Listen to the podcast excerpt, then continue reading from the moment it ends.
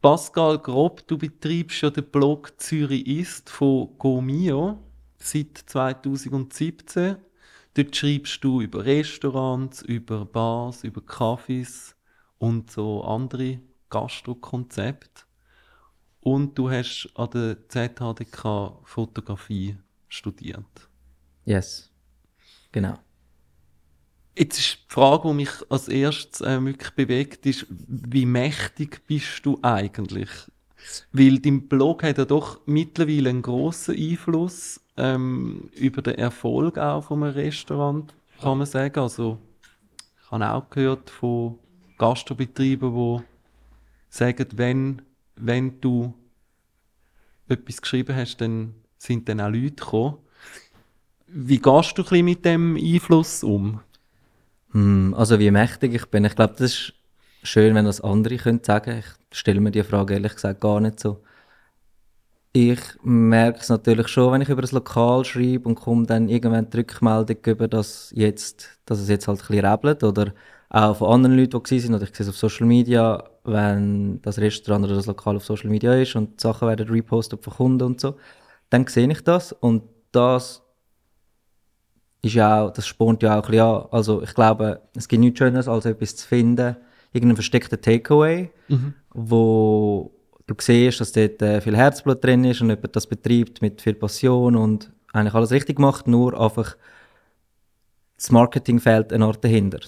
Was andere Restaurants besser, äh, gewisse besser beherrschen und gewisse halt nicht so, wenn es nicht, vor allem mit Social Media. Und ähm, denen dann können helfen, etwas zu schreiben, das nachher mehr Leute das entdecken, das ist mega schön. Du machst ja mit Zürich ist, tust du einen Blog betreiben, also es ist ja eigentlich keine Gastronomiebewertung im klassischen Sinn, mhm. sondern du berichtest, was du, was du dort erlebst, wie die Atmosphäre ist, wer die Leute dahinter sind. Ähm, Gibt es trotzdem so formale Kriterien, die du anwendest, wenn du jetzt über ein Lokal schreibst? Ich glaube, weil ich schon so lange so viel ist, die ganze Zeit, wenn ich es mache, also auswärts vor allem und halt immer auch relativ ausgesucht, amigs mehr, amigs weniger, ist es oft auch ein Gefühlssache zuerst, zu welchem Restaurant ich will gehen oder wie ich es dann finde. Und die Kriterien passen sich ehrlich gesagt auch ein bisschen an. Ich mhm. erwarte nicht von einem kleinen Takeaway in Altstädten, von, von einem Einmalbetrieb das Gleiche wie ein Restaurant von Köchen, die bei namhaften anderen Restaurants vorgearbeitet haben und dann ein, ein grosses Restaurant aufmachen mit einer Crew von irgendwie 15 Leuten. Ich mhm. erwarte dann wie andere Sachen. Und für mich, ich nenne es immer so neumodisch, finde ich es real oder nicht. Früher mhm. haben wir wahrscheinlich authent das authentisch genannt oder so, aber nicht Authentizität im Sinne von schmeckt, schmeckt der Thai-Food, wie wenn er von Thailand wäre, weil das ist für mich nicht wirklich wenn ich den Begriff definieren für mich persönlich, aber es ist wirklich so, sagt es mir zu auf verschiedenen Ebenen und spüre ich etwas von dem Lokal und nachher natürlich schon, wird es einem gewissen Qualitätsstandard gerecht und auch ist es gut abgeschmeckt und so weiter und so fort. Aber das sind wie, das machen halt noch einige Restaurants gut, lokal. Ich finde nachher das andere viel spannender, ob, ob auch gefühlsmäßig sich etwas bei mir bewegt. Genau, also das, das, du willst ein bisschen das Herzblut von diesen Betreibern auch erfassen und, und, und wirklich so, was ist ihre Leidenschaft dahinter und jetzt nicht nur, was schlussendlich eigentlich ins Maul reinkommt, oder? Ja, es ist vor allem oft, machen sie dann etwas, was ihnen natürlich sehr nah am Herzen liegt und das spürt man dann oft wie auch, oder schmeckt man auch, wie wenn ein Gastronom einfach ein Lokal aufmacht und dann das anbietet, wo irgendwie vielleicht trendy gerade ist oder was sich gut verkauft. Das trifft dann so ab in eine Beliebigkeit. Mhm. Ähm, ja, es sind mega viele Faktoren, die da irgendwie, glaube mitschwingen und Du bist aber, wenn du das Gastrolokal schlecht findest, dann schreibst du ja nicht drüber, oder? Also die Nein. Berichte sind ja doch ja. immer sehr... Sehr, sehr selten. Ich kann schon ein, zwei negative Sachen geschrieben. Ich finde, wenn man Zürist ähm, anklickt, dann soll man eigentlich Tipps können finden. Also wo soll man essen? Ich glaube, wenn ich irgendwie die ganze Zeit, wenn, wenn zum Beispiel 50-50 wäre, negativ und positiv, dann müsste man so viel vielleicht zuerst durchklicken, um das zu finden, was eigentlich gut ist, als, oder dann sehen wir immer noch Sachen, die man vielleicht nicht so gut findet. Das ist ein Grund für mich. Ein anderer Grund ist auch ein bisschen, fühlt sich vielleicht auch ein bisschen random an, wenn ich einfach in ein Restaurant gehe und jetzt das irgendwie nicht so gut finde. Und ich habe ja das Restaurant aufgrund von meinen eigenen Kriterien ausgesucht und dann einfach darüber schreibe, dass es nicht gut ist, dann ist es wie so ein bisschen, ja, Wieso bist du überhaupt Genau, gegangen? wieso bin ich überhaupt gegangen? Oder Mhm. ich meine, wieso muss ich jetzt, den, wenn es ein Familienbetrieb ist, auf dem umreiten? Und es ist nicht zu mir nicht Ärger, also zu mir Ärger ersparen oder so. Von dem habe ich ehrlich gesagt nicht so Angst, weil ich stehe eigentlich zu meiner Meinung, wenn ich sie habe, ich muss sie vielleicht dann einfach nicht auf so einer Plattform wie Zürich ist, gerade kund tun. Mhm. Ähm, es gibt eine Ausnahme, wenn ein Lokal mega gehypt ist oder ein Event oder irgendetwas, wo einfach alle Leute gehen, dann habe ich ehrlich gesagt keine Hemmungen, um auch etwas mal Negatives zu schreiben. Ähm, Also wenn die Leute sowieso Ja. schon so Vorschusslorbeeren bekommen, genau, plus, plus äh, die Leute nimmt es ja dann auch ein bisschen Wunder. Ist es wirklich etwas, oder man, man kennt es ja dann schon, es ist dann nicht so random. Wenn ich irgendein indisches Restaurant im, in, äh, in Seebach würde rauspicken und einfach würde schlecht schreiben, dann lesen es die Leute und finden so, ja, ich habe das Restaurant eh nicht gekannt. Also so, ja, kommt ja nicht so drauf an. Aber wenn es etwas Bekannteres ist, dann so, ah ja, voll, dann hat man vielleicht schon etwas darüber gehört oder darüber gelesen und ähm, Oder ja. kein Betrieb oder Koch, Genau, der dahinter genau. Und dann, äh, ja, wenn es vielleicht dann doch meine Meinung noch dazugehören, wenn, wenn sie jetzt ähm, schon ein paar Artikel von mir gelesen haben Mhm. und ähm, mir treu, treu bleiben als Leser. Aber es ist ja, also die Stadt ist ja nicht so groß. Da gibt es ja nicht jeden Tag ein neues Restaurant. Wie, wie machst du denn das? Also, Die Stadt ist wirklich nicht so groß, aber es läuft erstaunlich viel für so eine kleine Stadt. Das hat sich auch enorm gemacht die letzten fünf, sechs Jahre, muss man auch sagen. Ähm, ich glaube nicht, dass, mein, dass so ein Blog über Gastronomie in Zürich, so wie ich es betreibe, möglich gewesen wäre vor sechs Jahren.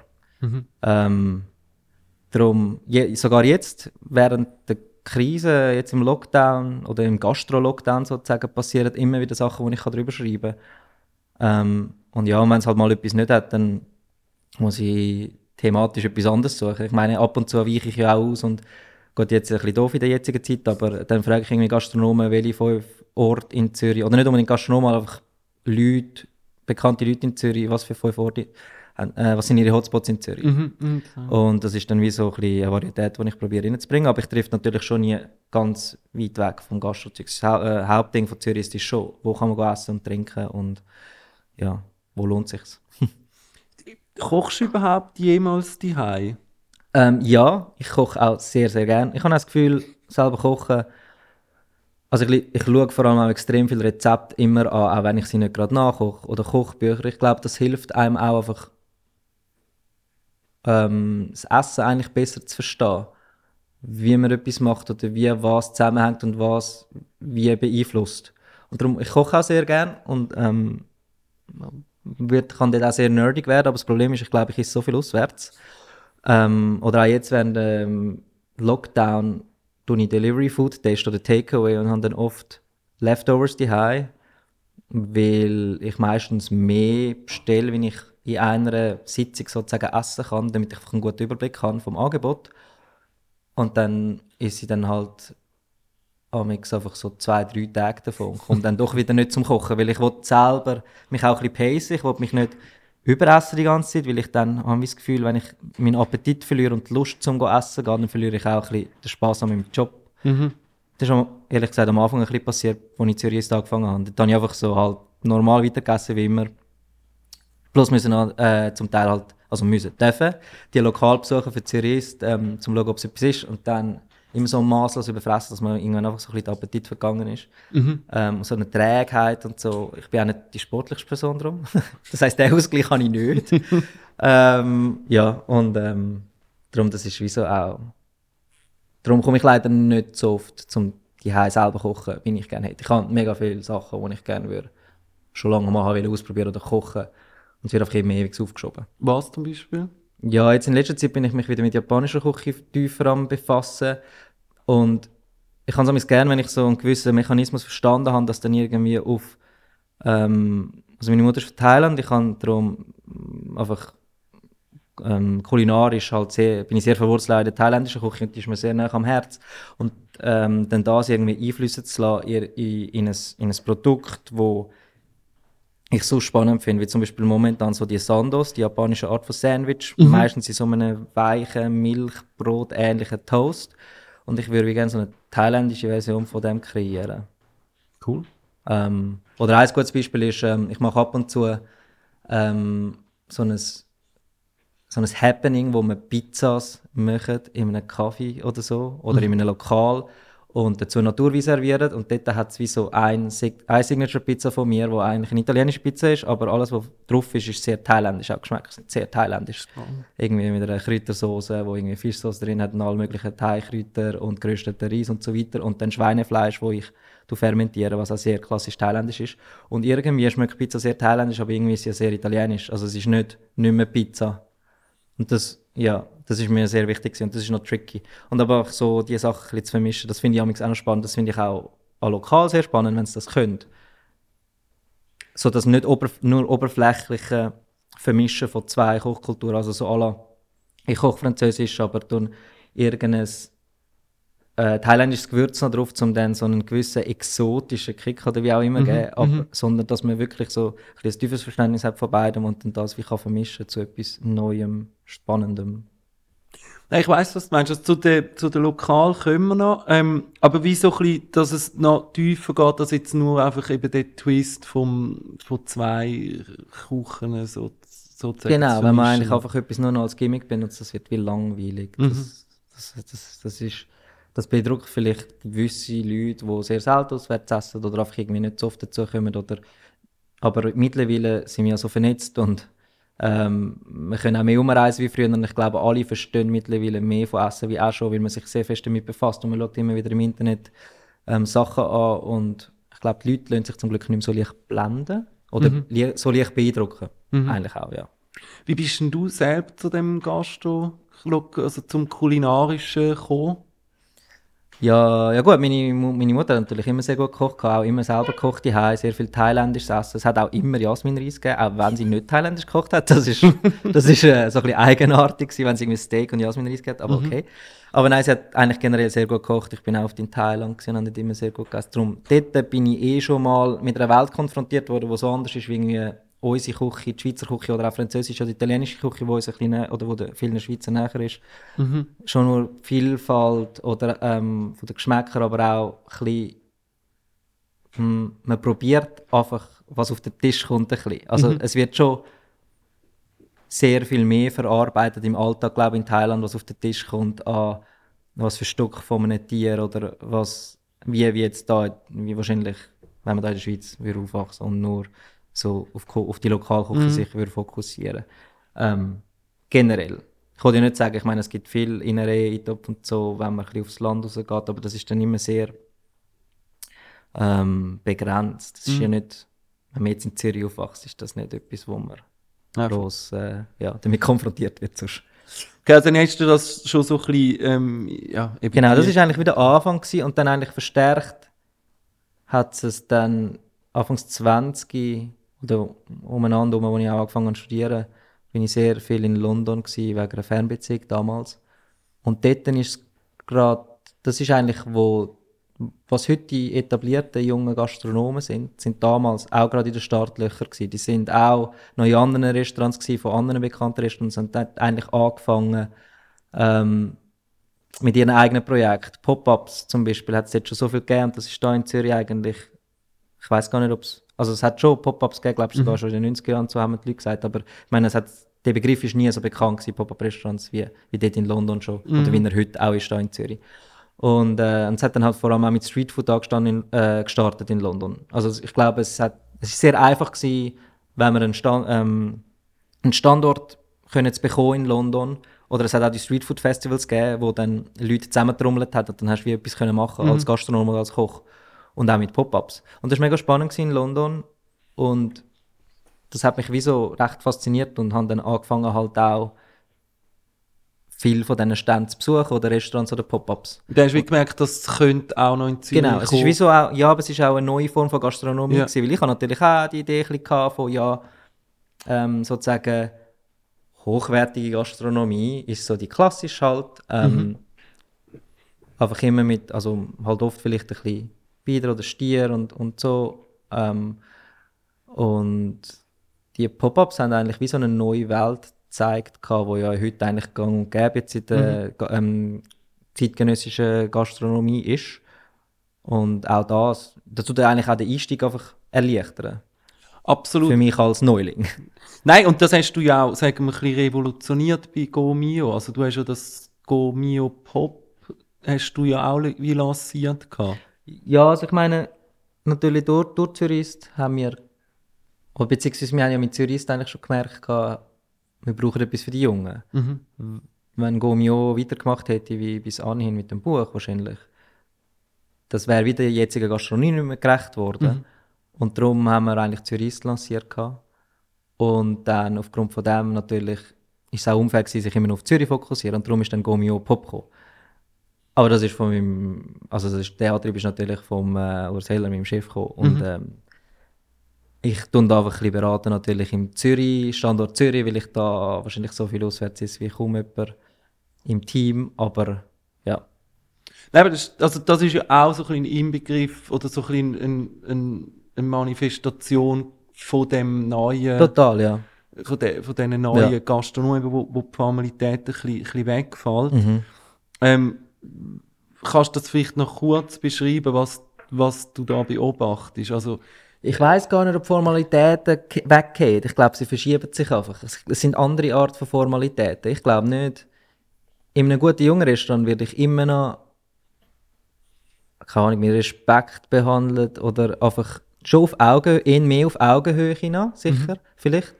Aber auch, es gibt schon gewisse Sachen, also eine Professionalität. Ich habe immer das Gefühl, bei den jungen Gastronomen, dass man denen, oder äh, wie sie auch halt Hipster-Gastronomen oder wie sie ähm, genannt werden, dass man dann irgendwie das Gefühl hat, da, da gehe eben eine gewisse Formalität weg und damit auch eine Professionalität. Aber ich finde, das ist überhaupt nicht so. Es ist einfach eine andere Form. Es ist, glaube ich, wie die Jüngeren vielleicht ähm, Restaurantinteressierten eher wollen angesprochen werden oder eher wollen behandelt werden in einem Restaurant.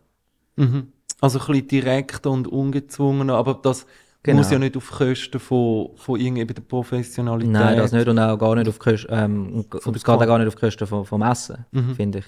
Es wird wie einfach in einem lockereren Setting präsentiert und auch in, vielleicht in einer anderen Form auf dem Teller, aber eventuell auch nicht. Ich meine, all die mega viele erfolgreiche Jungköche und Köchinnen, die kommen ja aus einer eigentlich oft strengen Schule. Die sind ja oft bei einem sehr namhaften Restaurant gewesen, um namhaften Koch und dort ist es ja auch nicht, li- also dort ist nicht leicht gewesen und kennen eigentlich die Welt und dann, haben, oft entscheidet sich für sich selber, hey, das ist nicht die Welt, wo ich mich reinbegeben mit meinem Restaurant und ich jetzt würde es gerne so und so machen, aber sie haben trotzdem das Qualitätsverständnis und das Know-how und die Technik in der Küche, dass sie dann Gerichte können kochen, wo überhaupt nicht sich verstecken, sich verstecken von ihren Lehrmeistern und Meisterinnen, die es sind. Ich habe jetzt beobachtet in letzter Zeit, du hast auch noch recht viel Naturwein trinken. also zumindest schon auf Instagram Ja. gibt es ganz viel, ähm, also kursieren viele Flaschen. Ne?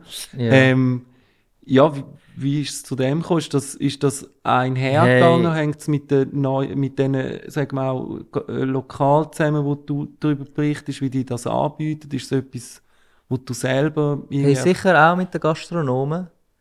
Ich finde halt oft auch, also ich bin vorher eigentlich gar nicht, ich bin, habe fast kein Wein getrunken, vorher. Fast nur Cocktails. Weil das einfach auch geschmacklich, ich glaube, eher die Welt war von Aromen, wo ich mich wohl drin gefühlt, äh, gefühlt habe. Oft auch so ein bisschen die Säure. Ich glaube, das habe ich auch aus der thailändischen Küche vor allem. Säure ist immer sehr wichtig, finde ich, beim Essen und Trinken. Ja.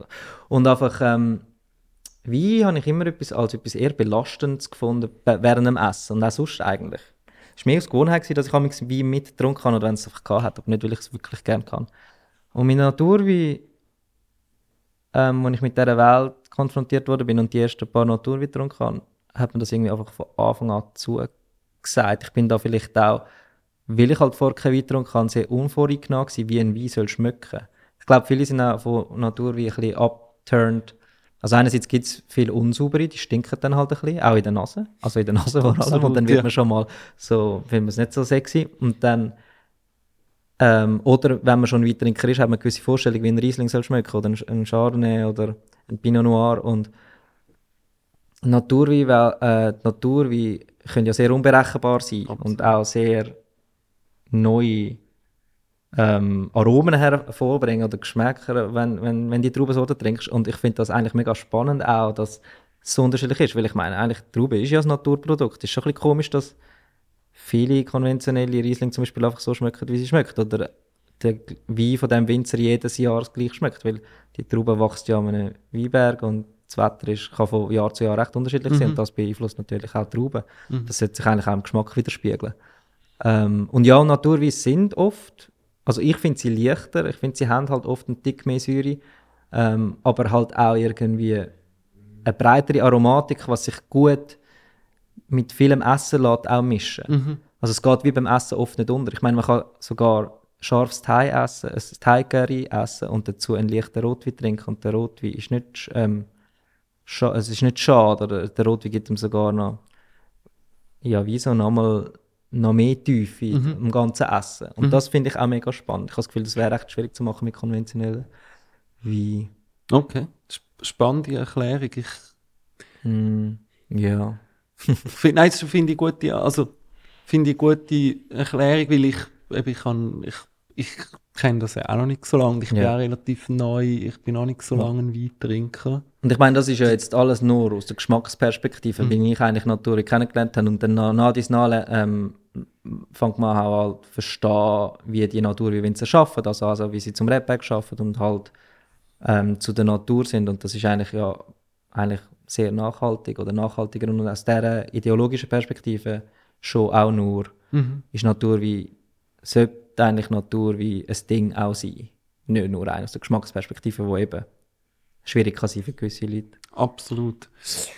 Ähm, ich habe jetzt noch, du hast ja das Fotografiestudium noch gemacht, also könnte der Blog so wie er jetzt ist, also könnte man den so oder könntest du den so betreiben Also meinst du, weil ich auch? Foto, Fotos Ja. selber mache und so, neben dem Text und alles. Also weil ich finde, das ist schon, Mhm. oder ich meine, das, das Auge ist mit und ähm, du hast da natürlich ein Know-how, das du dir im Studium erarbeitet hast, wo jetzt jemand, der vielleicht ähm, schreibt, aber halt das mit, mit nicht so professionell könnte fotografieren, inwiefern spielt das schon auch noch rein, dass das Also ich glaube, Know-how noch die visuelle? Komponente ist sicher mega wichtig, vor allem auch wichtig geworden, dank Social Media, Instagram, wo ja eigentlich so viel nur über visuell abläuft. Ähm, und da hilft es sicher, dass ich eigentlich alles aus einem Guss kann machen kann. Also dass ich auch das so kann fotografieren wie ich es mir vorstelle. Und nicht mich muss auf eine Drittperson verlassen oder auf einen halt Fotograf oder Fotografin, die ich engagiere. Ähm, ich habe ja eigentlich schon vor dem Studium fotografiert. Das ist ja mehr das Learning by Doing. Ich glaube, äh, Fotografie, für das muss man kein Studium besuchen. Das kann man ja gut selber lernen, glaube ich. Ja, also Jedenfalls so rudimentär, wie ich es mache. Ich meine, ich schaffe ja die, die äh, Foodfotos, die ich mache für die Blog-Einträge, das passiert ohne Blitz oder sonstigem Lichtequipment. Ich schaffe immer nur mit natürlichem Licht und auch die Kamera, die ich mitnehme, das Paket, das ist winzig, das passt in einen Tote-Bag rein. Das ist eine kleine Kamera mit drei Objektiven. Also ich habe dich ja auch schon beobachtet. Du machst dann irgendwie fünf, sechs, sieben Fotos und das wär's dann, oder? Ja, meistens bin ich dadurch Das ist- zum Leidwesen von gewissen bei uns auf der Fotoredaktion oder auch sonst ein bisschen ein Minimalist. Also ich fotografiere eigentlich etwa das, was ich für meinen Artikel brauche. Es wäre amigs schon ein bisschen besser, wenn ich ein mehr Fotos mache, als im Nachhinein, wenn man halt nochmal über das Lokal schreibt, dass man noch andere Archivfotos hat, dass ein bisschen Varietät kann reinbringen kann. Aber ja, ich bin. Es, es hat auch ein bisschen damit zu tun, dass, weil ich halt alles muss machen und das relativ zeitintensiv ist, dass ich nicht zu lange an dem Ort verweile oder mich mit dieser Fotoaufgabe umschlagen, weil ich ja noch anderes dann am Tag zu. Also eben eigentlich also, äh, das Research oder das Schreiben von einem Text oder Social Media von Zürich ist natürlich auch. Ähm, dass der Fotografie-Part eigentlich so schnell wie möglich passiert, aber trotzdem auf einem, auf einem Niveau, wo, wo ich kann dahinter stehen kann. Und darum mache ich eigentlich so wenig Fotos. Aber du machst Ähm, ja, ist mehr eine Notwendigkeit. wie es auch eine One-Man-Show ist, Genau, oder? ja. Das Zürich Ja. ist. Und halt auch, und darum, darum habe ich auch kein Lichtequipment und so, weil so bin ich auch schön mobil und kann recht schnell am Ort sein und ich muss nicht noch Licht aufbauen und so. Mhm. Ich muss einfach irgendwie einen Tisch verschieben und schauen, wo, wo da schön, schönes natürliches Licht reinkommt Mhm. und dann, ja. Jetzt bist ja du, oder? Wir kennen uns ja irgendwie auch schon ein paar Jahre. Ja. Du, du bist ja, also du hast ja wie als Fashion-Blogger gestartet, damals mit dem, äh, wie hat der geheißen, Fashion and Bobs. Ja, wenn ich den Namen höre, das kommt mir fast vor, langsam wie aus einem anderen Leben schon fast. Aber ja, voll Fashion und Pops. Ist irgendwie 2009 oder so glaube ich. Also sehr, Schon sehr lange. lang her. Eigentlich schon lange, wo Ja. wo es ja noch nicht so viel, äh, das, ist- das Nein, ist so ist- Influencer und Zeug, Das das ist Blog, gar noch nicht Blogs, noch, das ist noch so unbekannt gewesen wie Pop-Ups vor sechs, sieben Jahren. Aber ich kann mich noch erinnern, oder? Das ist, das ist halt, ist, hat auch irgendwie ein bisschen für Aufsehen gesagt, wie die irgendwie, ähm, ich denke eben, ähm, Männer-Fashion-Blogs sind dort irgendwie auch noch nicht so, so, so, am, so am Start gewesen. Ja. ja. Und dann, jetzt bist du eigentlich Foodblogger, was, was kommt denn als nächstes? Kunstblogger oder, oder gar, oder machst du ein eigenes Restaurant auf, wo irgendwie so ein bisschen signatured bei Pascal Grob, oder was, was hey, momentan ist, ist die Aufgabe bei Zürist und beim Gomio-Channel eigentlich wirklich das, was mir Freude macht. Und mein Kopf ist momentan eigentlich nirgends anders wie bei dem Projekt, das ich jetzt arbeite. Ähm, und ich glaube auch nicht, dass sich thematisch nochmal gross wird verändern. Ich glaube, mit Essen und Kulinarik, Gastronomie habe ich schon so ein bisschen einen Platz gefunden, wo ich mich wohlfühle und auch Freude habe. Auch halt allen Leuten, die da involviert sind, also Koch, Köchinnen oder andere ähm, Leute, die sonst in der Gastronomie noch, also auch Produzenten und so arbeiten. Ähm, ja, und eigentlich auch noch lustig, dass ich, ich meine, damals, den Modeblog habe ich einfach aus dem Nichts gestartet, selber, das war mehr ein bisschen für mein eigenes Vergnügen gewesen, und das andere war ein netter Nebeneffekt, gewesen, dass an, ähm, andere Leute drauf gekommen sind und so. Und jetzt mache ich das Blog eigentlich, und jetzt, dass jetzt das Bloggen professionell ist, oder ich hatte so die Zwischenphase gehabt, wo ich ja gar nicht bloggt habe, oder einfach mein Studium gemacht habe, ich habe fotografiert und ich habe in einem Möbelladen geschafft, etc., etc., eigentlich nichts mit Medien, und jetzt bin ich auch wieder so zurück im Bloggen, und das mal aber halt als Hauptberuf, das ist schon noch, das ist noch lustig. Genau, also du bist ja, du bist ja angestellt von, von, Genau. von Gomio, was wiederum zu, zu äh, Ringe Axel Springer gehört. Also das ist, du hast wirklich das, äh, das Hobby zum Beruf Ja. gemacht. Und Das war natürlich auch sehr ungewohnt für mich, plötzlich einen 100%-Job anzunehmen in so einem Corporate-Unternehmen. Das habe ich bis jetzt eigentlich nie gemacht. Aber nicht aus ideologischen Gründen, sondern einfach, ich kann mir auch nie vorstellen, dass es irgendwie klappt, weil ich halt immer sehr äh, klein, ein bisschen meine Freiheiten muss haben. Aber da habe ich halt mega Glück, dass mein Chef ähm, durch Heller da von Anfang an mir freie Hand eigentlich gegeben hat bei Zürich und mich das auch gestalten wie ich wollte, obwohl er ja eigentlich, obwohl ich gar keine Referenzen zum zeigen hatte, wenn es ums Schreiben gegangen ist oder um Kulinarik. Ich eigentlich nur meinen Modeblog gehabt und mein Instagram-Profil, aber ich meine, das ist jetzt nicht wirklich, äh, das sind wirklich ähm, grandiose Referenzen. Und dann hat es aber zum Glück funktioniert mit Zürich und darum kann ich das auch so ein bisschen nach meinem Gusto weiterführen. Und das hilft mir auch, dass ich mich nicht langweile in so einem Job, wo halt eben eigentlich, wo ich an, an, angestellt bin, Vollzeit. Ich kann von die arbeiten meistens und ich kann meinen Zeitplan so gestalten, wie ich will. Ähm, und das ist aber auch wichtig, weil ich meine, viele junge Gastronomen, die sind, nicht- die sind nicht mehr früher. Du kannst nicht irgendwie zwei Wochen vorher einen Termin abmachen und dann ähm, kannst du darauf gehen, dass die dann auftauchen. Das geht bei Paaren, aber nicht bei allen. Und da muss man auch ein bisschen flexibel sein und dann hilft es natürlich, dass ich auch sehr flexible Arbeitszeiten habe und keine irgendwie Bürozeiten mit Präsenzpflicht. Aber du kannst ja eh nicht mehr einfach auftauchen. Das kennen Doch, doch. dich ja alle. Doch, zum Glück schon. Zum Glück, ähm, es Schon? kennen mich doch nicht. Also die jungen Gastronomen vielleicht, ähm, wo vielleicht auch eben mehr aus dieser Welt kommen mit Gomio oder halt ein bisschen ähm, so Spitzenrestaurants. Aber dann gibt es immer noch viele Takeaways, wo, wo irgendwer von einem von jemandem, der aus Indien ist, mit der Familie, der irgendwie macht. Ich meine, der, der, der kennt sich nicht aus mit, mit dieser Welt oder mit Instagram oder so. Und sind dann immer auch so ein bisschen argwöhnisch am Anfang, wenn ich vorbeikomme. Das ist noch lustig. Oder sind ein bisschen halt, äh, ja, nicht argwöhnisch, oder sie sind einfach dem ein bisschen kritisch eingestellt. So, ja, was will jetzt der und so? Wieso kommt jetzt der da fotografieren? Und dann im Nachhinein, im Nachhinein checken sie es dann. Aber es war auch noch lustig, am Anfang von Zürich, ist, äh, wo ich angefangen habe, und Zürich ist noch gar kein Name war, ist, ist wirklich auch, habe ich gedacht, ah, vielleicht ist es einfacher, wenn ich einfach sage, ja, ich arbeite für den GoMio-Channel, weil vielleicht der GoMio in einem Begriff ist, wegen dem Buch, ähm, was es schon seit den 80er Jahren gibt. Aber auch dann, das haben sie dann zum Teil gar nicht gekannt. Und dann haben sie das Gefühl gehabt, ich bin einer von diesen Guides, der Geld will für einen Artikel. Dann haben sie zuerst abblockt und gesagt, nein, wir nicht mit. Und ich so, hey, aber ich wollte ja kommen fotografieren, ich kann ja schon bei euch, also, und ähm, ihr müsst ja gar nicht für das zahlen. Ich ist eigentlich wie gratis Werbung in dem Sinn, auf mhm. einen Artikel. Und ähm, dann habe ich immer zuerst erklären, nein, ich muss nichts zahlen und, äh, und so. Das ist zum Glück mittlerweile jetzt ein bisschen einfacher, weil ich einfach das Instagram-Profil zeigen kann oder mhm, auf klar. der Website kann, ähm, verlinken und dann können Sie das selber kurz anschauen. Jetzt müssen wir noch zu dieser Frage kommen, Pascal. Was sind eigentlich deine Top 3 Restaurants? Top 3 Restaurants? Es wechselt immer wieder ein bisschen.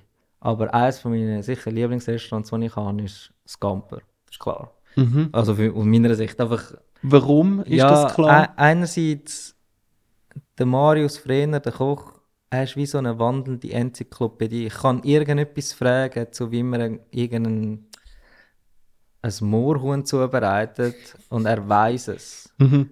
Und es ist sehr minimalistisch, wie er kocht auf Art. Er lässt eigentlich alles weg, was er nicht unbedingt braucht. Das hat halt auch damit zu tun, dass er sehr, er hat eine winzige Küche. Seine Küche ist wahrscheinlich kleiner als viele Küchen von einer Wohnung. Oder mhm. ist etwa so klein wie in einer Wege. Es ist wirklich winzig. Ähm, und es gibt einfach ein Menü, das nimmt man. Oder man lässt sie, oder man muss wieder gehen. Man kann nicht reservieren. Das heisst, man kann eigentlich, auch wenn ich einem Freitagabend spontan Lust habe, im Gamper essen zu gehen, kann ich gehen. Wenn ich unter Umständen Geduld habe zum Warten, mhm. muss man aber auch, oft muss man aber auch gar nicht warten und kann einfach gehen. Er verwendet Top-Produkte, also ich meine, das sind Produkte, wo, wo es auch in einem Spitzenrestaurant gibt, nur bei ihm einfach zu einem viel günstiger Preis. Wieso schon immer Ich meine, das Menü, irgendwie vier, vier oder fünf Gang Menü kostet jetzt knapp 90. momentan über 100 Franken mittlerweile. So 90 bis 100, ja. Und es ist auch ein Restaurant, wo ich recht oft kann weil, oder das Gefühl habe, ich könnte oft gehen, weil es ist eigentlich wie dein Nachbarschafts-, dein Quartierrestaurant, deine Quartierbeiz. Einfach mit sehr, ein bisschen, ähm, besserem Essen und ähm, sehr guten Produkten. Und ich weiß einfach, dass ich etwas bekomme, wo man auch aus ideologischen Gründen kann dahinter nicht, dass das immer im Vordergrund ist, aber das ist auch ein sehr schöner Aspekt beim Marius im Gamper. Und ich glaube, mit dem macht er sich das Leben sicher auch nicht einfacher, äh, weil er nur mit Produzenten zusammen schafft, wo er halt wirklich von A bis Z kann, weiß, was dort abläuft. Und ähm, sind dann am Schluss eigentlich halt auch Top-Produkte und er kann das top zubereiten. Aber wieso überrascht es mich nicht, ich komme noch zu der ja. zweiten, aber wieso überrascht es mich jetzt nicht, dass dein Top-Restaurant wirklich ich habe schon vermutet, dass es im Kreis 3 oder 4 ist. Jetzt ja. In dem Fall ist es im Kreis 4. Ja. Ist das ein Zufall oder ist einfach die Ansammlung von diesen neuen Restaurants halt dort? Es ist schon ein bisschen so, dass, irgendwie, dass viele Gastronomen oder die, die Köche, die, können, eben, die kommen ja alle eigentlich aus der Spitzengastronomie oder haben die in, in Lokal geschafft, wo dort die sind. Dass die lokal im Kreis 3 und 4 aufmachen. Wahrscheinlich ist es noch eine gute Mischung. Also da, ich meine, das Camper ist, glaub, ist vor fünf Jahren aufgegangen, hat jetzt mhm. gerade das Wochenende das fünf Jahre Jubiläum gehabt. Es war wahrscheinlich damals einfach noch so ein der Ort gewesen, wo man noch bezahlbare Mieten hat. Also man hat noch ein Lokal können finden zu einer bezahlbaren Miete. Plus hast du auch noch ein das Publikum gehabt, wo wahrscheinlich bereit ist, das Geld, also ich meine, es ist dann doch noch ein Betrag für ein Menü über 100 Franken auszugeben, ähm, auch bereit sind, das zu zahlen. Und mhm. auch ein bisschen das Verständnis haben und das verstehen, was, was der Marius dort macht. Das ist ja eigentlich auch noch ein Teil davon. Man ist ja auch gewillter, mehr Geld auszugeben, wenn man versteht, also wenn man ein bisschen besser nachvollziehen kann, wieso kostet das Essen so, also ein bisschen mehr wie sonst anderswo. Oder ja, also Und mehr im Sinn von. Nein, aber das ist ja das Gleiche, wie das ist ja das ja. Publikum, wo, wo auch mehr vielleicht für einen Kaffee zahlt, ähm, wie es einfach ein bisschen der Hintergrund mhm. vom Ganzen. Aber ich muss schon sagen, es ist ehrlich gesagt dann am Schluss gar nicht so viel mehr, oder ist es überhaupt amigs mehr wie sonst an einer lokalen Bahnhofstrasse? Da, da frage ich mich amigs so ein bisschen, ich bin mir da nicht so sicher. Ich habe das Gefühl, es ist dann doch auf einem ähnlichen Preisniveau, nur wird es halt anders verpackt. Mhm. Und ähm, es sind halt meistens einfach Top-Produkte dahinter. Und ja, für das muss man, glaube ich, wirklich ein Qualitätsbewusstsein haben. Oder das halt einfach, man muss sich damit befassen. Ich meine, ich kann niemandem vorwerfen, auch es eine Zahlung findet, es teuer, wenn, es, wenn, wenn halt die Person auch nichts von dem versteht. Das ist ja nicht der Person ihre Schuld. Zum Teil. Klar. Also ja, man muss halt einfach auch sich dafür interessieren. Und die anderen zwei sind im ähm, Kreis 3? Nein.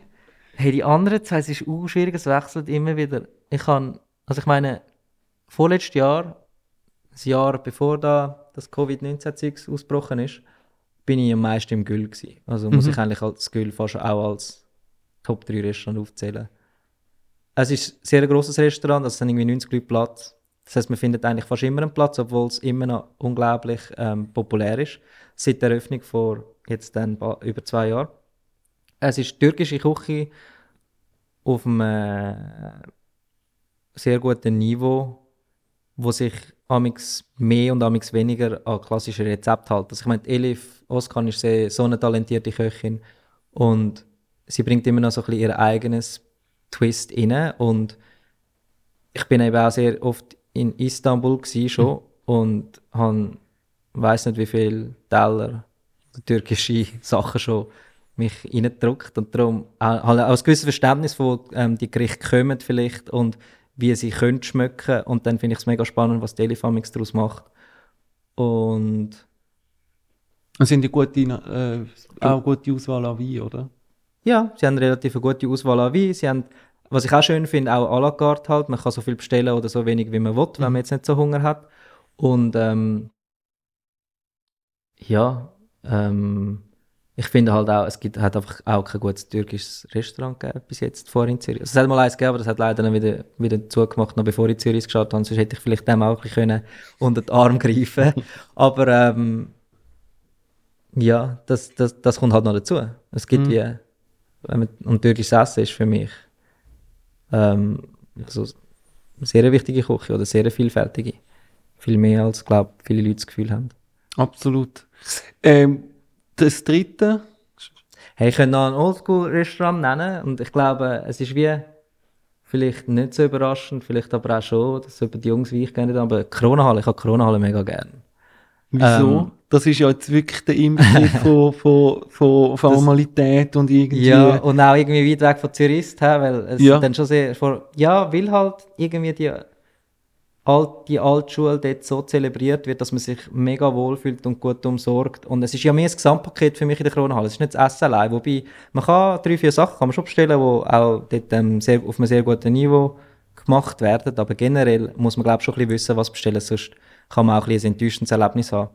Und ähm, und wirklich das Gesamtpaket, wenn ich dort bin, wenn ich dort irgendwie am Wochenende, meistens gehe ich am Mittag, am Samstag oder Sonntag über Mittag und lasse mir dann auch meine Zeit, ähm, bin dann wirklich so drei Stunden dort oder vier Stunden. Ah, okay. Ähm, weil einfach für mich das Gesamtpaket stimmt. Ich, bin- ich fühle mich dort auch wohl. Ähm, es ist fast eine Entschleunigung, Mhm. wenn ich dort drinnen hocke. Die Zeit läuft wie anders Mhm. ab.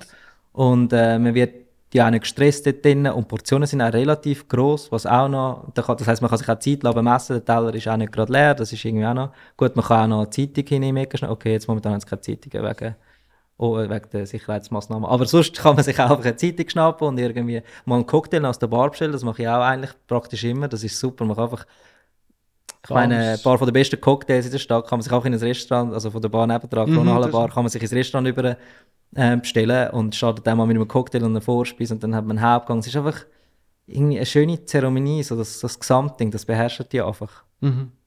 Und ähm, darum ist die Kronenhalle und auch das Ambiente, also eben, nein, ist ja klar, der Raum, die Brasserie, aber ich finde auch den Nebenraum sehr schön. Ich meine, es ist immer so ein bisschen verpönt, man sagt immer, ja, man muss in der Brasserie hocken, wenn man wichtig ist und so. Ich finde, das ist seich. Ich finde, der Nebenraum hat auch seinen Charme. Es ist wie so, was will man lieber gerade? Ähm, ja. Ich freue mich eigentlich jedes Mal dort zu gehen. Ich probiere einmal im Monat ähm, dort zum Mittag zu haben mit einem, einem von meinen besten Kollegen, so stammtischmäßig Und man hat dann immer so, ich meine, ähm, auch wenn man nur zu zweiten geht, hat man eigentlich immer einen Vierertisch. Und dann kann man ja, fragen wir immer noch so ein, zwei Leute, ob sie auch wollen mitkommen so, Mhm, Als cool. wie wechselnde Gäste sozusagen an unserem Stammtisch. Du komm gerne auch mal mit. Ja. Ähm, jetzt können wir aber gar nicht an. Ähm, du hast Ja. jetzt einfach weiterhin über Home äh, Delivery berichten, oder? Genau, eigentlich einfach Takeaway und Home Delivery, was halt gerade so ansteht. Ähm, da versucht sich ja dann immer wieder, ich komme mit neuen Gastronomen zu, darum dort läuft zum Glück immer wieder etwas. Und ich muss auch sagen, ich bin überrascht von der Qualität vom Takeaway und Delivery, dass man sich halt wirklich Gedanken macht, wie, wie muss man das Essen liefern oder machen, damit der Gast das praktisch in dieser Qualität bekommt wie im Restaurant. Schon nicht ganz, so kann, kann man glaube ich fast nicht machen, aber... Aber es ist doch mega schwierig. Also wenn ich mir jetzt vorstelle, so genau jetzt so ein Restaurant wie Scamper, das kann doch, das kannst du doch die doch Nein, nicht Gamper so ist jetzt Gamper ist ein schwieriges Beispiel, vor allem auch weil, viel, weil er viel auf der Holzkohle macht, also auf seinem Grill. Aber zum Beispiel das Restaurant Josef hat mega gut gezeigt, wie sie jetzt ähm, das Essen kann auf eine Qualität, in einer Qualität heimliefern, wie es fast wie im Restaurant ist. Und das braucht einen talentierten Koch, wie der, wie der Heimer. Und er, also ist sein Nachname, ähm, und äh, der David. Und dort äh, das halt so verpacken und mit so einer Anleitung angeben, dass man eigentlich die wirklich praktisch nur zwei Kochtöpfe und einen Ofen braucht oder so. Und dann Also hat auch eine Anleitung, ich habe dort noch nie Genau, ja. Es auch hat, sogar, es hat sogar ein Video, wo er das wie vormacht und es ist so schön und detailliert gemacht, dass man wirklich, wenn man das Video schaut, muss man eigentlich gar nicht dazu lesen. Man Okay. versteht es ist wirklich, es ist doppelt sicher. Und ähm, teils sind Sachen vakuumiert in einem Beutel, musst einfach in siedende Wasser rein tun, gewisse Sachen musst du einfach in den Ofen schieben und du kannst wirklich deine Zeitangaben angehen und ähm, und dann hast du auch Fotos oder sogar im Video, wie du es musst anrichten und dann sieht es sogar auch noch so hübsch aus wie im Restaurant. Also von dem her das ist ein sehr gutes Beispiel, wie man die sogenannten Finish at Home Kits kann machen. Es ist auch sehr schön verpackt. Es gibt sogar einen QR-Code, wo man kann eine Soundcloud DJ Playlist, wo extra von innen gemacht Ah, okay. ist, ähm, kann ablaufen lassen werden, zubereiten. Es ist wirklich auch eine gute Playlist und es ist so ein super Gesamtpaket, wo einem einfach auch schon Freude macht, das zu machen. Es ist nicht irgendwie mühsam, dass man das jetzt die noch muss selber. Sondern es, fertig machen. es, ist ein, es Genau. macht Spaß. Genau, es Und wie teuer Spaß. ist der Spaß? Ähm, nicht ganz sicher, aber irgendwie für zwei Personen um die 90 Franken oder so. Also es ist wirklich sehr, sehr fair. Mhm. Also eigentlich zu fair, fast. Aber du musst nie zahlen. Oder du Also ich zahlst es. Zahlt eigentlich immer. Also ich Du meine, wenn ich ja in einem Lokal vorbeigehe, auch sonst, ich tue mich nicht voranmelden. Ich Genau, du gehst vorbei, du zahlst. Genau, ich gehe auch vorbei wie ein normaler Gast, wie du, wie du würdest gehen und ich zahle es am Schluss. Ich kann, aber ich kann natürlich am Schluss die Rechnung von meinen Spesen abziehen. Das ist gut. Auf Spesen tun. Also dann hast du eigentlich fast eine höhere Spesenrechnung als Lohn. Nein, nicht. Nein, schon nicht ganz. Aber es, ist, es wird auch immer weniger. An Anfangszeit habe ich irgendwie zwei Artikel pro Woche rausgehauen, das heisst sehr viel Restaurantbesuch. Ähm, weil ja dann eben das eine oder andere auch weggeht ist, wenn es nicht irgendwie ganz den, den Qualitätsstandardanspruch genügt hat. Und mittlerweile ist es eher so um die eins pro Woche. Aber du hast am Anfang auch viel selber gezahlt, oder? Und zum selber da ein bisschen reinkommen und selber wirklich... Also ja, bevor ich natürlich Zürich gemacht habe, Mhm. ist, ähm, keine Ahnung, 80% von meinem Lohn für Essen draufgegangen. Ich weiß nicht. Oder auch, weil, wenn ich irgendwo angereist bin in eine Stadt und dort hat es ein spezielles Restaurant gehabt, wo ich unbedingt gehen wollte, hat der Preis eigentlich keine Rolle mehr gespielt. Ich habe es dann einfach angespart und dafür an anderen Enden halt, also bei anderen Sachen dafür gespart. Ich hoffe, dass nach dem Lockdown dann auch irgendwann wieder ähm, live ins Restaurant kannst gehen, weil, ähm, wie gesagt, es geht ja immer um die Atmosphäre, es geht um Betrieb, es geht um, um das Feeling im, im Restaurant. Aber ist nicht irgendwann, dann irgendwann im Leben hat sich's nicht irgendwann ausgegessen? Hey, ich glaube nicht. Es geht ja auch mehr als nur um, schmeckt es fein oder nicht. Essen ist ein Teil von, unserer, von, von einer Kultur und zeigt eigentlich ja noch viel mehr aus. Das Gericht zeigt ja eigentlich noch viel mehr aus, als einfach. Ähm, also es sagt ja aus, von wo es kommt und es, es hat ja meistens einen Grund, wieso gewisse Sachen jetzt spezifisch in dem Gericht gelandet sind. Es war oft eine Notwendigkeit vielleicht gewesen, ähm, historisch, oder? Und dann ich finde es einfach auch immer spannend, wie, wie Essen äh, eine Art wie auch ein Spiegel ist davon, wie sich die Kultur entwickelt hat oder wie die Kultur ist. Also eben in Thailand zum Beispiel ähm, muss man ja mit ganz anderen Produkten arbeiten wie da in Europa und ich finde, das spiegelt sich dann halt in die Gerichte auch wieder und ähm, das ist eigentlich auch sehr ein spannender Aspekt, finde ich, an Essen selber. Ja, nicht nur, wie es schmeckt. Absolut. Ähm, danke für deine Zeit und hoffen wir, dass wir bald Gerne. wieder mal äh, alle zusammen können vor Ort in die Restaurants gehen und die neuen Speisen und Ideen. Ja, ich hoffe, dass es auch bis dann noch alle gibt. All die Gastronomen, die wir so gerne haben. Das, Das ist mir, glaube ich, die andere Frage. Ja, dann müssen wir einfach, Ja, wenn es wieder offen ist, dann jeden Genau. Abend essen. Genau.